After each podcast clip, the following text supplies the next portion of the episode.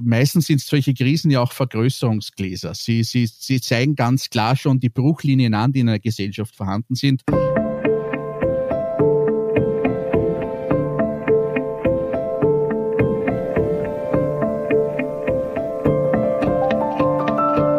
Tauwetter, der Profilpodcast zur Klimakrise. Herzlich willkommen, liebe Hörerinnen und Hörer, zu Profil Tauwetter, unserem Podcast zur Klimakrise. Mein Name ist Josef Gepp. Und ich bin Christina Hiptmeier. Äh, wir wollen heute einmal über ein historisches Thema sprechen. Ähm, es gab im Laufe der Geschichte seit Jahrtausenden immer wieder Klimaveränderungen. Das geht bis in die Antike zurück, bis zur Zeit des Römischen und des Byzantinischen Reiches. Und heute wird das in der Debatte um die globale Erhitzung gern herangezogen von Seiten der Klimawandelleugner, um zu behaupten, die heutige Erderwärmung sei was ganz Natürliches, das in der Geschichte immer wieder vorgekommen ist. Was also steckt hinter historischen Klimaveränderungen und wie sind sie zu erklären? Dazu begrüßen wir einen ausgewiesenen Experten zum Thema, Johannes Preiser-Kappeler vom Institut für Mittelalterforschung der Österreichischen Akademie der Wissenschaften in Wien. Sein Schwerpunkt ist das Byzantinische Reich. Herzlich willkommen, Herr Preiser-Kappeler. Vielen Dank für die Einladung. Ja, auch von meiner Seite ein herzliches Willkommen. Ähm, jetzt, wie wir gehört haben, gab es ja historisch immer wieder Klimaveränderungen, die aber nicht durch die Verbrennung fossiler Energien äh, passiert sind, so wie heute, sondern aus anderen Gründen. Können Sie uns schildern, welche das konkret waren? Also im Zeitraum von Jahrtausenden oder Jahrzehntausenden äh, gab es natürlich immer wieder in den letzten Millionen Jahren eine Abfolge von Eiszeiten und Zwischeneiszeiten. Also wir sind gerade in einer Zwischeneiszeit. Das hängt mit sehr langfristigen Schwankungen der Erdachse und auch der Umlaufbahn der Erde um die Sonne zusammen. Aber das sind wirklich sehr, sehr langwierige Schwankungen über Jahrzehntausende hinweg. In einem kürzeren Zeitrahmen bewegen wir uns vor allem bei Schwankungen der Aktivität der Sonne. Also die Sonne strahlt unterschiedlich viel Energie auf unserem Planeten aus. Und das kann man unter anderem an der Anzahl der Sonnenflecken ablesen. Wenn die Sonne besonders aktiv ist, hat sie eine höhere Zahl von Sonnenflecken. Und da liegt ein Zyklus von ungefähr elf Jahren zugrunde. Es gibt aber auch längerfristige Schwankungen, wo wirklich die Sonne über Jahrzehnte hinweg etwas weniger Energie ausstrahlt. Und das war dann in der Regel verbunden mit längerfristigen Kaltzeiten. Also wo es im Durchschnitt etwas kühler auf unserem Planeten geworden ist. Das ist ein wesentlicher Aspekt für Schwankungen zwischen Kalt- und Warmzeiten in den letzten Jahrtausenden.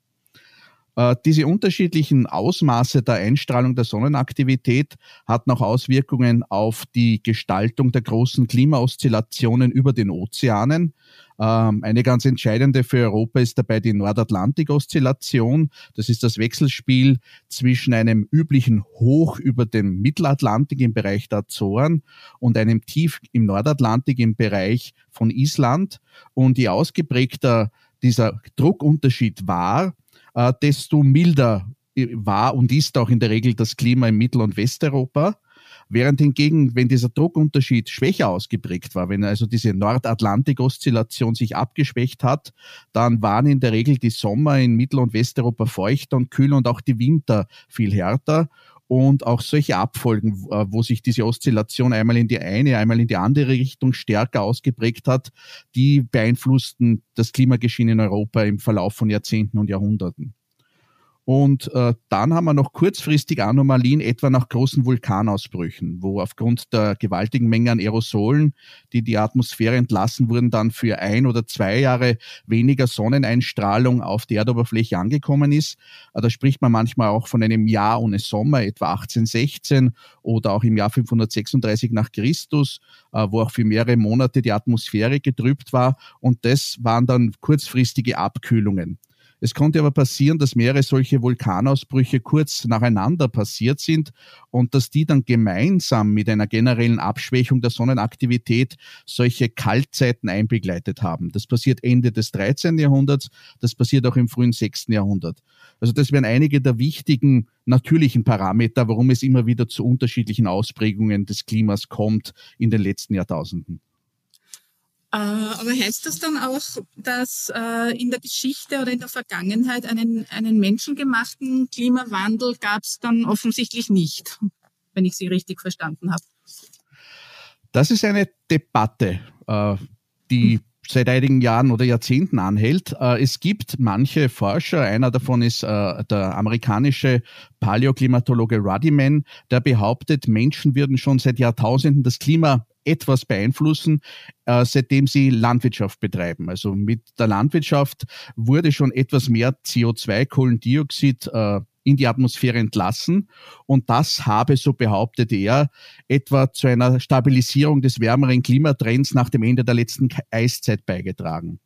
Und dann gibt es eben auch in die Gegenrichtung einige, die argumentieren, wenn dann ganz dramatisch Bevölkerung gestorben ist, also landwirtschaftliche Aktivität zurückgegangen ist, weniger CO2 ausgestoßen wurde und auch die Wälder gewachsen sind, dann mehr CO2 gebunden wurde in den Wäldern, dass das auch beigetragen hätte zur Entstehung von diesen Kaltzeiten, vor allem der sogenannten kleinen Eiszeit.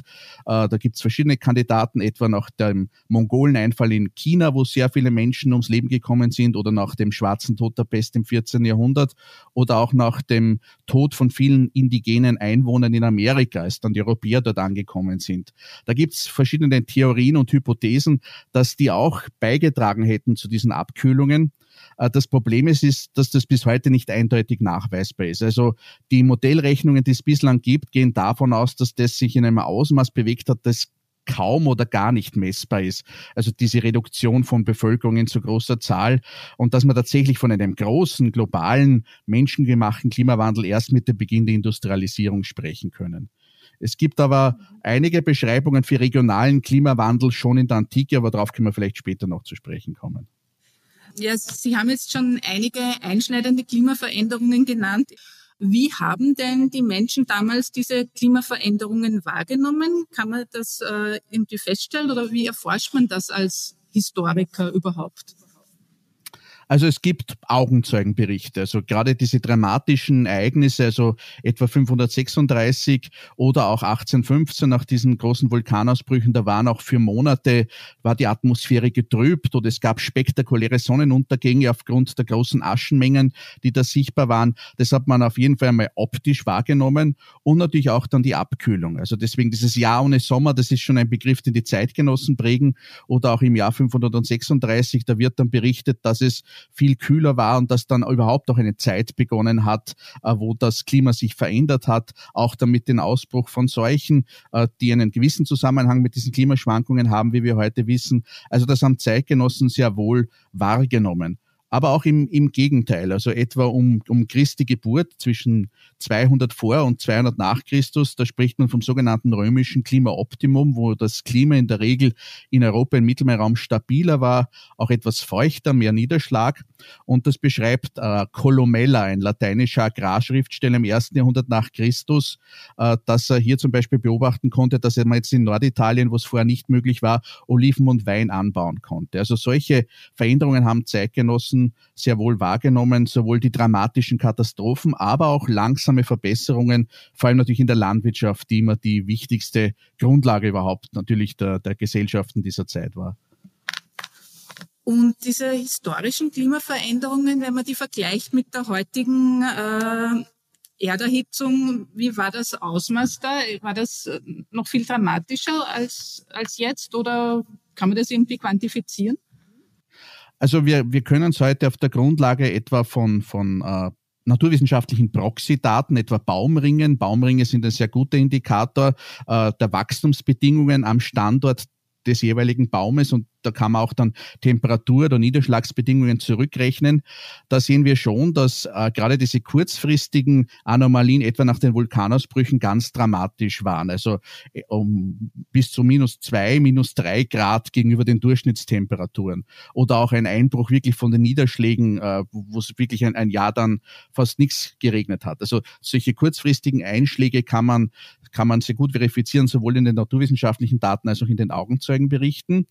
Aber wenn es jetzt um diese langfristigen Veränderungen der Durchschnittswerte geht, also das, was man als Klima bezeichnet, wo man ja von so einem 30-jährigen Durchschnitt ausgeht, da können wir beobachten, das, was wir rekonstruieren können für diese früheren Klimawandelperioden, dass die im Vergleich zur heutigen globalen Erwärmung langsamer abgelaufen sind und auch global uneinheitlich. Also zum Beispiel die mittelalterliche Warmzeit, die oft als, als Vergleichsbeispiel herangezogen wird zur gegenwärtigen Erwärmung, die hat sich auf dem unseren Planeten in ganz unterschiedlichen Zeiten am stärksten ausgeprägt. Das sind Unterschiede von drei, vierhundert Jahren, während der moderne Klimawandel weltweit zur selben Zeit stattfindet. Das ist ein großer Unterschied. Und ein anderer Unterschied ist das Ausmaß der Veränderung. Also all diese auch dramatischen Veränderungen, auch mit ihren katastrophalen Auswirkungen in den letzten Jahrtausenden, haben sich im Durchschnitt in einem Bereich von plus minus einen Grad Celsius um einen sehr langfristigen Durchschnitt bewegt. Und wenn wir jetzt eine globale Erwärmung haben von 1,5 oder 2 Grad, dann verlassen wir diesen Raum der Durchschnittstemperaturen der letzten Jahrtausende, in dem komplexe menschliche Gesellschaften existiert haben. Und das ist der große Unterschied des modernen Klimawandels. Er ist viel schneller, er ist global einheitlich und er führt uns aus diesem bisherigen üblichen Temperatur- und Klimaraum hinaus, in dem sich äh, unsere Geschichte in den letzten Jahrtausenden abgespielt hat. Sie haben vorher schon die kleine Eiszeit angesprochen. Äh, da war es ja wirklich über Jahrhunderte kälter. Also ich sage mal im, im Durchschnitt, äh, korrigieren Sie mich, der letzten Jahrtausende oder so. Ähm, da gibt es mehrere Theorien. Sie haben die Sonne genannt. Was steckt da? Es gibt auch die Theorie, haben Sie auch schon angesprochen, dass quasi die Eroberung und, und Ausrottung der Indigenen in, in, in Amerika da irgendwie äh, ein, ein, ein Stück weit dafür verantwortlich war. Was ist da das Gängigste? Wie ist es dazu gekommen, dass es so lang kälter war als normalerweise? Also die kleine Eiszeit wird definiert im, im Vergleich zur vorherigen sogenannten mittelalterlichen Warmperiode, wo es wärmer war. Man spricht auch von der mittelalterlichen Klimaanomalie und die endet um die Mitte des 13. Jahrhunderts. Äh, das können wir festmachen, zum einen wieder an Augenzeugenberichten, die von verschiedenen Extremereignissen berichten und zum anderen aus der heutigen naturwissenschaftlichen Sicht haben wir hier eine der erwähnten äh, Reduktionen der Sonnenaktivität. Äh, es gibt dann ein Minimum in der Anzahl der messbaren Sonnenflecken. Das ist das sogenannte Wolf-Minimum zwischen circa 1280 und 1340. Also die Sonne schickt weniger Energie auf unseren Planeten. Und dieser Übergang zur kleinen Eiszeit wird auch einbegleitet durch eine große Zahl von großen Vulkanausbrüchen. Einer der größten Vulkanausbrüche der letzten 2000 Jahre fand im Jahr 1257 statt. Der wird jetzt dem Vulkan Samalas im heutigen Indonesien zugeschrieben, der auch dann weltweit für eine Abkühlung gesorgt hat, für so ein Jahr ohne Sommer mit Hungersnöten in England, in ganz Europa und dem folgten weitere kleinere Vulkanausbrüche, die aber in der Summe als Katalysator gewirkt haben dürften, gemeinsam mit der Abschwächung der Sonnenaktivität, dass es dann zum Übergang in diese sogenannte kleine Eiszeit gekommen ist. Ähm, es erholt sich dann zwar die Temperatur etwas in der zweiten Hälfte des 14. Jahrhunderts, aber es folgen dann kurz darauf weitere solche Minima der Sonnenaktivität. Zwischen 1430 und 1570 das Spörer-Minimum oder dann zwischen 1645 und 1715 das Maunder-Minimum. Die sind nach verschiedenen Forschern benannt, wo wir auch eben kaum Sonnenflecken beobachtet haben. Also Sonnenfleckenbeobachtungen gibt es schon seit dem 11. Jahrhundert in China und wo es einfach deutlich kälter war. Das dürfte der Hauptgrund sein. Also diese Häufung von, von Minima der Sonnenaktivität zusammen mit dieser Häufung von Vulkanausbrüchen. Es gibt dann auch später noch einmal solche Cluster von Vulkanausbrüchen, etwa um das Jahr 1600, die hier eine Rolle gespielt haben. Also es ist vor allem natürliches Klimaforcing. Ähm, während dann eben die andere Theorie, dass hier äh, die Reduktion von menschlicher Bevölkerung und landwirtschaftlicher Aktivität etwa in Nord- und Südamerika nach dem Vordringen der Europäer und dem Einschleppen von Seuchen, dass das eine Rolle gespielt hätte, das ist wie gesagt bislang sehr umstritten und auch kaum oder schwer nach oder mess, nachweisbar oder messbar. Und haben die historischen Klimaveränderungen Einfluss auch auf geopolitische Entwicklungen gehabt? Ich denke zum Beispiel an den Untergang des Römischen Reichs oder den Aufstieg der Staaten Europas zur globalen Großmacht nach dem Mittelalter. Das ist natürlich ein, ein, ein Szenario, das auch immer wieder in den Medien sehr präsent ist. Also vor zwei Jahren gab es da einen großen Bestseller von Kyle Harper, äh, Der Fall Roms, also wo eben der Kyle Harper ist ein, ein Althistoriker in den USA, der versucht hat, eben den Untergang Roms zu verbinden mit dem Klimawandel, mit dem Ende dieses römischen Klimaoptimums im zweiten Jahrhundert nach Christus und auch mit großen Seuchenzügen im zweiten, dritten und sechsten Jahrhundert.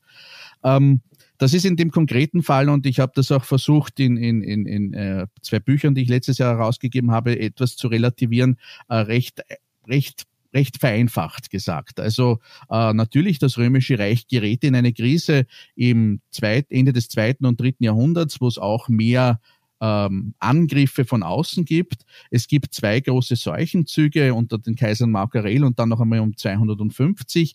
Es kommt zu einem Ende dieses äh, Klimaoptimums, also etwa auch die Anzahl der günstigen Nilschwämmen in Ägypten nimmt ab. Also Ägypten produziert weniger Überschüsse. Ähm, es ist aber so, dass diese Krise ja vom Römischen Reich bewältigt wird. Das Römische Reich geht nicht im zweiten und im dritten Jahrhundert unter. Es geht im Westen, im westlichen Mittelmeerraum im fünften Jahrhundert unter. Und das ist eine Zeit, wo es keine großen Klimaschwankungen gibt. Und das ist also auch in diesem Buch von Karl Harper, das hat ungefähr 700 Seiten. Und genau die Zeit, wo das Römische Reich untergeht, das macht er nur auf ein paar Seiten, weil es da eigentlich keine Klimaschwankungen und keine großen Seuchenzüge zu erzählen gibt. Also das ist dann schon charakteristisch, das passt nicht ganz in, in sein Narrativ. Äh, ähnlich ist es dann im 6. Jahrhundert. Das Römische Reich besteht ja im Osten weiter mit der Hauptstadt Konstantinopels. Da gerät dann dieses Oströmische Reich in eine große Krise, auch nach diesem erwähnten Jahr ohne Sommer 536. 542 gibt es eine große Pestpandemie, die dann auch immer wieder wiederkehrt. Aber auch diese Krise wird von diesem Reich bewältigt. Also auch das Oströmische Reich geht im 6., 7. Jahrhundert nicht unter. Ähm, das ist eben so ein Beispiel dafür, wenn es solchen Staaten, solchen Gesellschaften gelingt, auch solche Krisen zu bewältigen, hier auch glaubwürdig zumindest gegenüber den Eliten zu vermitteln, ja, wir, wir kümmern uns, wir haben hier etwas getan, wir sind in der, in der Lage, damit umzugehen, dann kann es sogar den, die Legitimation eines solchen Regimes, eines solchen Systems steigern. Ähm, also das ist diese vereinfachte, vereinfachte deterministische Idee, das Klima wird schlecht und dann brechen die Zivilisationen zusammen, funktioniert in der Weise nicht. Das hängt ganz davon ab, wie diese Gesellschaften schon verfasst sind. Befinden die sich bereits in einer Krise, also es gibt schon große Ungleichheit, es gibt schon große soziale Konflikte, dann kann natürlich eine solche äh, klimatische Schwankung, eine solche Katastrophen quasi zusätzlich zum Zusammenbruch beitragen, weil das System ohnehin schon an Glaubwürdigkeit und an Leistungsfähigkeit verloren hat. Aber umgekehrt kann es eben auch den sozialen Zusammenhalt stärken. Also diese vereinfachenden Szenarien funktionieren in der Form nicht. Ähnlich ist es bei dem von Ihnen angesprochenen Aufstieg der Staaten Europas. Da gibt es auch das Argument, nach dem Schwarzen Tod im 14. Jahrhundert hätten quasi die Überlebenden bessere Chancen vorgefunden. Also es gab dann, wenn man so will, mehr Wohlstand zu verteilen, bessere äh, Aushandlungsbedingungen auch für Löhne, weil weniger Arbeitskräfte da waren. Und das habe dann den Beginn gesetzt für den wirtschaftlichen Aufschwung hin zur Industrialisierung.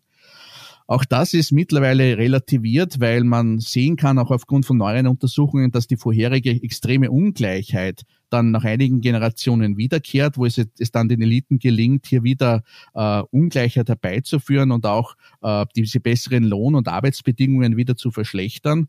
Und zum anderen zeigt sich, dass auch der Aufstieg der Staaten Westeuropas damit zu tun hat, dass man ökologische Kosten des Wachstums schon sehr früh outgesourced hat, würden heute sagen, mit der Entdeckung Amerikas. Also etwa der Silberbergbau in den Alpen hat, hätte, hat ja extreme Schäden angerichtet, auch an den Waldungen in Salzburg und in Tirol. Und dieser Silberbergbau geht dann allmählich im 16., 17. Jahrhundert zu Ende, weil sie der Konkurrenz aus Südamerika nicht standhalten können, wo viel mehr Silber produziert wird. Dafür wird dort die Landschaft äh, zerstört in großem Umfang. Äh, also da werden dann quasi diese Kosten des Wachstums dorthin transferiert, auch mit der Abholzung von Wäldern. Die, das beginnt im Amazonas schon im 17. Jahrhundert. Spanien bezieht dann das Schiff Schiffsbauholz aus Mittelamerika, nachdem er die eigenen Wälder schon sehr stark dezimiert hat. Und auch die Industrialisierung in Großbritannien wäre nicht möglich gewesen ohne die Überschüsse aus den Kolonien, wo man dort dann Landschaften und auch Menschen ausgebeutet hat. Das heißt, äh, das ist jetzt nicht nur der Klimawandel oder die, auch was oft erzählt wird, der, der, die bessere Antwort der westeuropäischen Gesellschaften auf diese Krise, sondern man hat schon sehr früh begonnen, das, was ja bis heute der Fall ist, dass äh, die erste Welt unter Anführungszeichen, die auch die Kosten und Lasten der Industrialisierung und des Fortschritts schon seit Jahrhunderten auch nach Übersee exportiert und davon profitiert.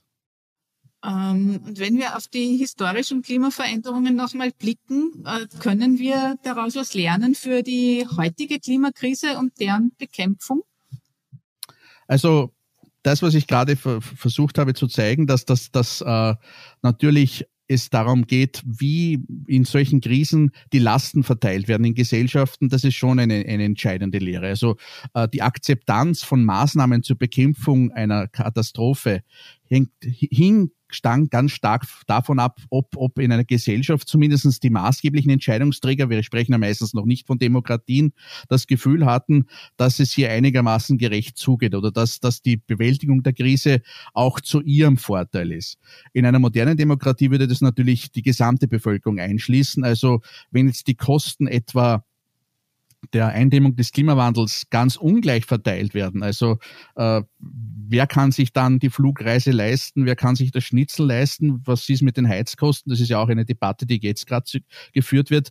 Äh, wenn das nicht in ein, eine, einer Art und Weise passiert, die die, die Akzeptanz weiter Bevölkerungskreise nicht unter, untergräbt, äh, dann wird es sehr schwierig sein, solche Maßnahmen umzusetzen, äh, ohne den sozialen Frieden zu gefährden. Also das sieht man hier immer wieder, dass das ein ganz zentraler Aspekt ist, wie mit diesen, äh, wie mit diesen Krisen umgegangen ist und äh, meistens sind solche Krisen ja auch Vergrößerungsgläser. Sie, sie, sie zeigen ganz klar schon die Bruchlinien an, die in einer Gesellschaft vorhanden sind. Das haben wir auch jetzt gesehen in der Covid-Krise, wo wir die sozialen Ungleichheiten noch einmal viel stärker gesehen haben. Also auch bis ins Kleine hinein. Wer hat wie viel Wohnraum, damit Homeoffice und Homeschooling gleichzeitig funktioniert und genug schnelles Internet, dass das hinhaut? Äh, das, das, das haben wir ja ganz, ganz klar gesehen. Oder welche Bevölkerungsgruppen sind die, die das System am Laufen halten? Meist oft die, die auch am wenigsten bezahlt, schlechtesten bezahlt sind. Das ist alles ganz viel stärker sichtbar geworden, auch bis hin zu den ganzen Debatten um äh, Corona-Maßnahmen, Gegner, Demonstrationen. Das waren ja schon auch Spannungen und, und, und, und auch Ablehnungen, die vorher schon vorhanden waren. Und das, auch, das sieht man in solchen Krisen, dass das solche Dinge sichtbarer macht und zum Teil auch dann auch einmal befeuert, äh, beschleunigt. Das heißt, es sind Belastungstests für Gesellschaften, äh, die eben dann zeigen können, ob das System als Ganzes in der Lage ist, damit in einer Art und Weise umzugehen, um den und, und den Zusammenhalt zu bewahren oder sogar zu verstärken oder eben dann die soziale Kohäsion zu verlieren.